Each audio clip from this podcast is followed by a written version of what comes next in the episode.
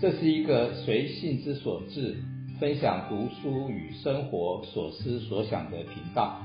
小陶大叔，好好读书，我是小陶。今天我想来谈王阳明的一篇文章。大家都知道王阳明是影响我非常深远的一个人。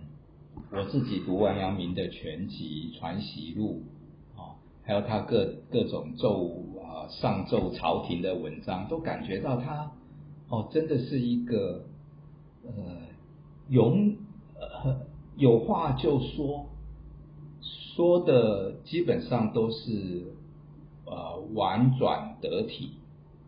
可是呢，皇上不高兴就是不高兴，特别是。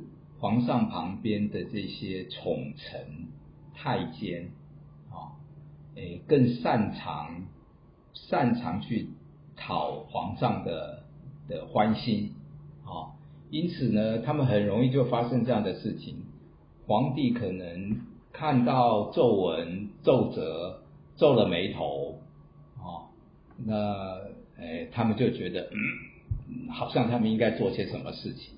呃，王阳明其实，嗯，就是因为坦白的说了太直白的话，啊，皇上不高兴，啊，就被诶流放到龙场，啊，呃，应该是在贵州的龙场驿，龙场驿其实就是呃古中国古代秦朝的时候就已经开始了，呃呃官府会。的公文书其实都是有有专差啊，透过驿站传送到各地啊，就是皇家专属的邮政系统吧啊，所以王阳明就因为得罪了皇帝，被贬到贵州这个蛮荒的地方，再远其实都有官方的驿站啊。王阳明到了那个驿站。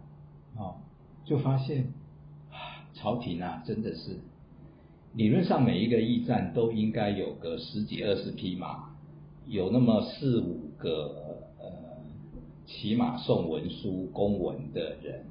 可是当他到了这个龙场驿的时候，发现啊，嗯，这些只剩下几匹瘦弱的老马，好像公文送不送都无所谓，房舍也都。颓败不堪，啊，那我要说的是啊，正是到了这样子一个环境，啊，反而更容易你专心的想说，对你而言真正有意义的事情是什么？啊，王阳明出身书香世家，他的父亲还考上状元，他的祖父。其实也都是读书人，是当地的望族。从小他就呃心怀大志，而且似乎有一些天赋。这个他这样一个人格特质，其实是深深吸引的我。吸引我的原因是，其实我这个人还蛮个性，还蛮刚强的，不是那么柔软。可是我做社会工作系的老师，整天就要教大家要有同理心呐、啊，要温要温暖呐、啊，我都觉得呃，真的是一件很困难的事情。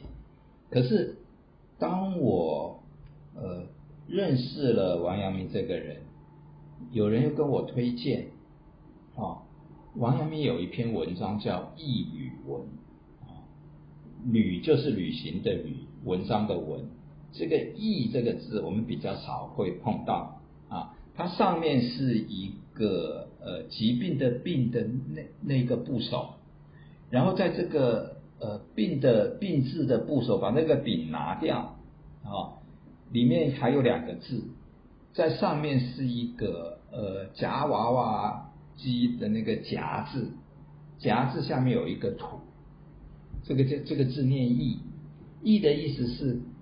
埋葬，把东西埋到埋到土里，所以佚旅文的意思呢，其实就是，呃，王阳明在龙场驿的时候做一个小官啊，几年之后一切事情也都上轨道了。有一天，有一个嗯不认识的人从京城过来，啊，哎，王阳明可能心里想说啊，又是一个做得罪了谁，被流放到这个荒荒乡野地来啊当小官的人，或者他本来就是嗯就是来这边做小官，不管怎么样，总是触景生情，所以这个。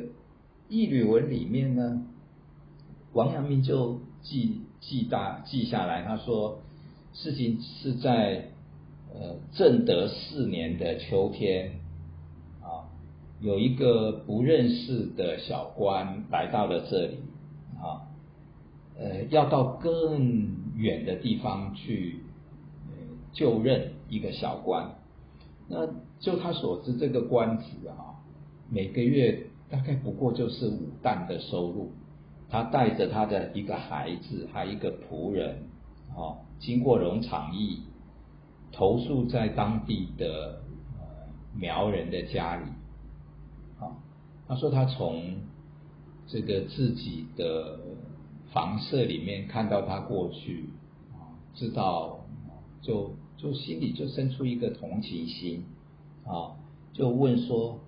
嗯为什么要离家被离乡离乡背井到这么远的地方做这么小的一个官？他到底是碰到了什么困难？真的做一个官，真的值得离乡背井来做吧？他就他自己脑袋里面也出现一些自己的小剧场吧。好，那第一段这样开始之后，就记录了王阳明，哦。看到他来，很想关心他一下。呃，天色晚了就没有去做。第二天他忙于政务，不过就有人回报说，不远的地方，有人死了，好像就是这一个，嗯，小官吏死了，因为，呃，就是这个尸体旁边有一个孩子，还有一个仆人坐着。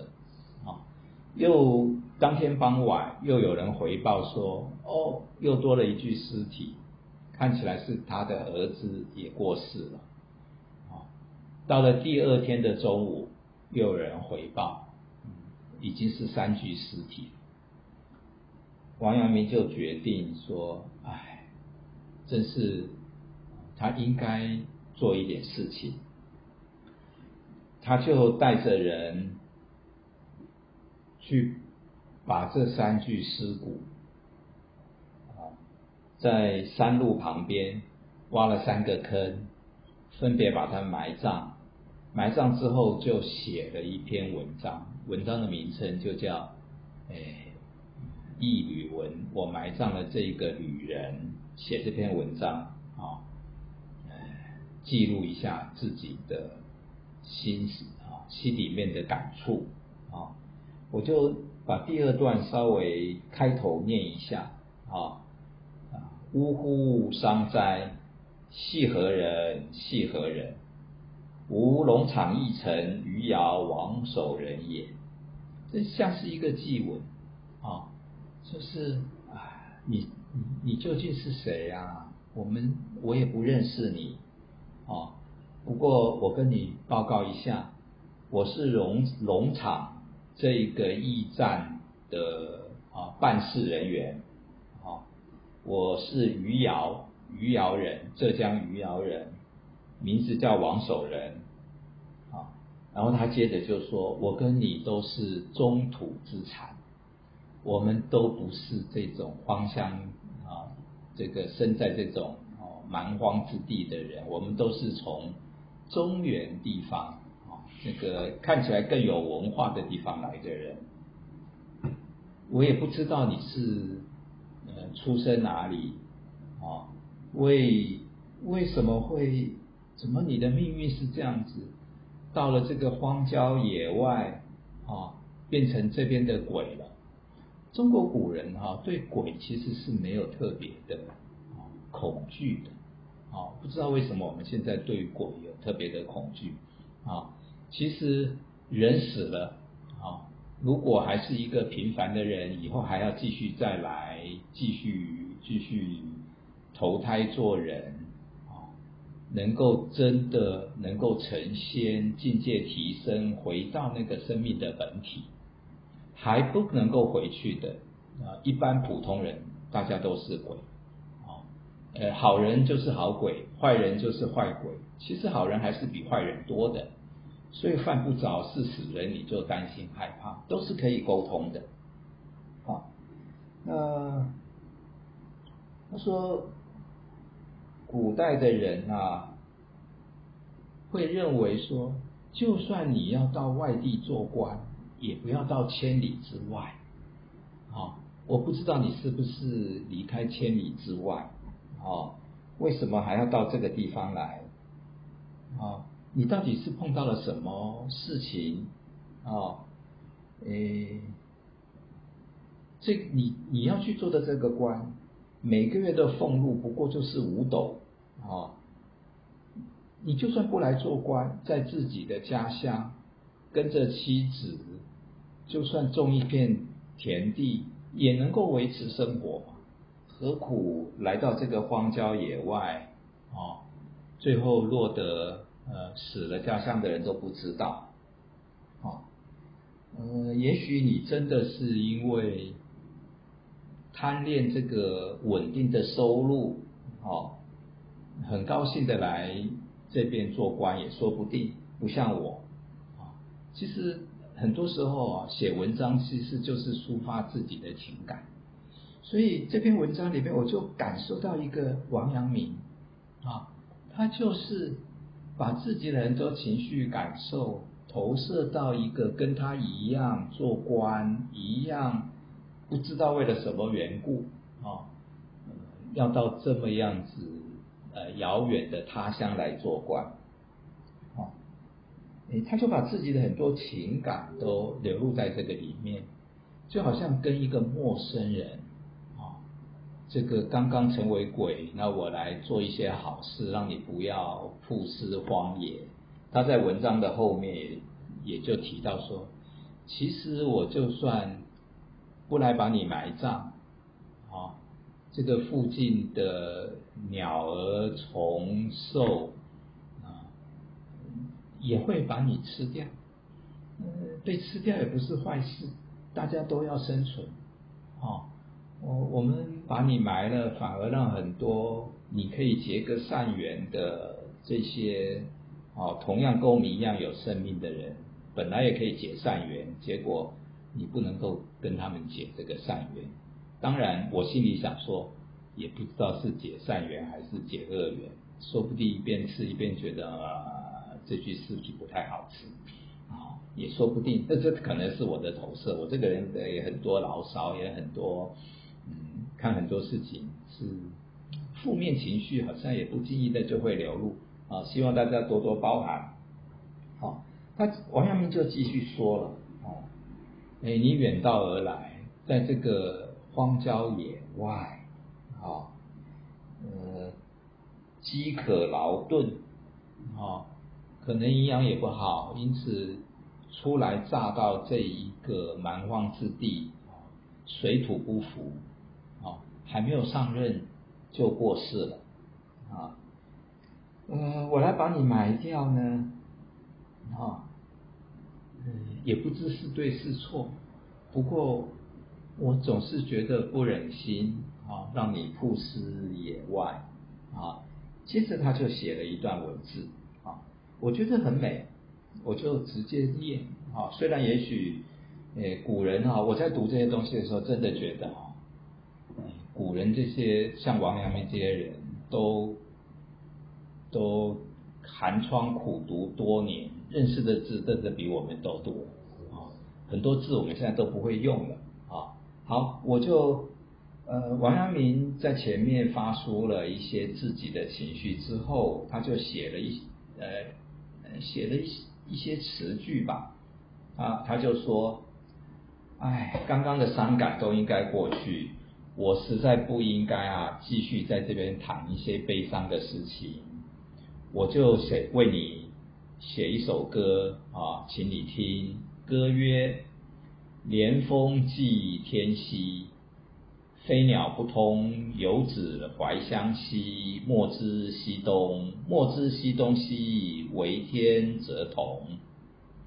意欲苏方兮，环海之中。达观随欲兮？西壁与公，魂兮魂兮，吾辈已动。好，这是第一段歌。我稍微解释一下我的理解。首先描述了一下这个地方。哦。连峰际天溪，这是山区，哦，山峰一个山峰连着一个山峰，接连到天边，哦，飞鸟都飞不过去。做一个游子，你现在一定非常怀念故乡，也搞不清楚这边是南是北是东是西，哦，不过呢，不管东西南北，天都是一样的。那我们其实天都是一样的，也意味着其实大家都是一体的，只是有了自我，有了分别。来到这个不一样的地方，风土人情可能不一样，可是同样也都在环海之中。啊，这是想象。这个王阳明是浙江人，是海边人吧？好，那知道这个。这个大陆四周也是环海的，啊，达观随遇兮？心胸开阔一点吧，到哪里都可以，都可以住下来，啊，那西壁与公，何必一定要住得非常美轮美奂呢？浑兮浑兮，啊，无悲以动，啊，嗯。你已经跟肉身分离了，你的魂魄就不要继续哀伤吧，不要悲痛了。接着他又继续啊，唱另外一首歌，又歌以慰之，因为他说就不要继续哀伤了。他接着就希望讲一些，诶，他觉得是安慰这个女人的话语。好，好，呃，我还是念一下吧。与尔皆乡土之离兮，蛮人之人言语不相知兮。性命不可期，吾苟死于之兮。率尔子仆来从与兮。啊，这段的意思是说，啊，我跟你啊都是离乡背井之人，来到这个蛮荒之地，当地人所说的语言呢，我们也听不太懂。啊，性命。不可预期，你就不幸的死在这边，哦，你的你跟你一起来的子仆也都哦一起在这里了，就不要继续哀伤了。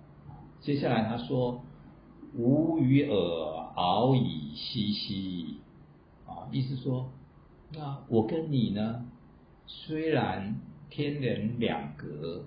可是我们都应该有一个豁达的心胸，就在这样子一个，诶，飞鸟都飞不过去的山，啊，山区，我们还是可以，诶，快快乐乐的在这边过生活，啊，其实这边可以感受到啊，诶，古人是不觉得人跟鬼之间是不能沟通的。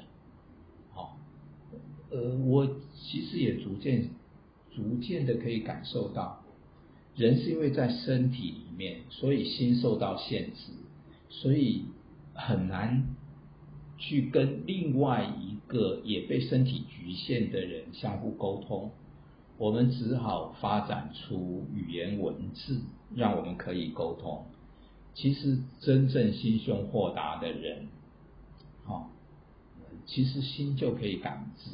一切不不会受到语言文字的局限，语言文字反而是一种呃把我们框限住的一种沟通方式啊。接下来这些文字，我其实都看到一些我完全不懂的字啊，我还查了字典。好，参子标而乘文刺兮啊，这个意思说，就骑着一匹紫色的啊老虎。乘文刺兮啊，吃是一种大虫啊，乘着会飞的美丽的大虫，在这个在这个地方自然的遨游吧，啊，你是可以做到的，我是没有办法啊，因为我还有肉身。你做一个自由的魂魄，真的达观一点啊，好好的继续享受这种生命的美好。乘着这些紫色的老虎啊，在会飞的大虫上面，你应该可以看到你的故乡啊，而难免有一些唏嘘啊，就让它过去吧。我如果哦能够活着回到我的故里，好，无物苟或生归西，如果我能够活着离开这个地方，希望好，到时候你可以跟着我，带着你的仆人跟儿子，跟我一起回我的故乡，好，在这边我就强烈感受到。这应该已经是悟道以后的王阳明，哦，对他来讲，哦，得道的圣人、悟道的圣人，其实是更更没有那种人我之间的距离，他就是很自然的，就是把所有人都当做自己的的一部分，啊，那希望大家都能够学着跟他一起更豁达，啊，无以无语。悲喜，不要因为啊，你好像没有同伴啊，我就是你的同伴，你，你你不要不要因为你觉得没有同伴而悲伤啊。道旁之种累累兮啊，在这个荒郊野外哈，在野外哈，到处都有历来的这种啊，从中土流离到这边，然后就死在异域的人啊，你也可以跟他。跟他们好好相处啊，餐风饮露，无耳鸡兮，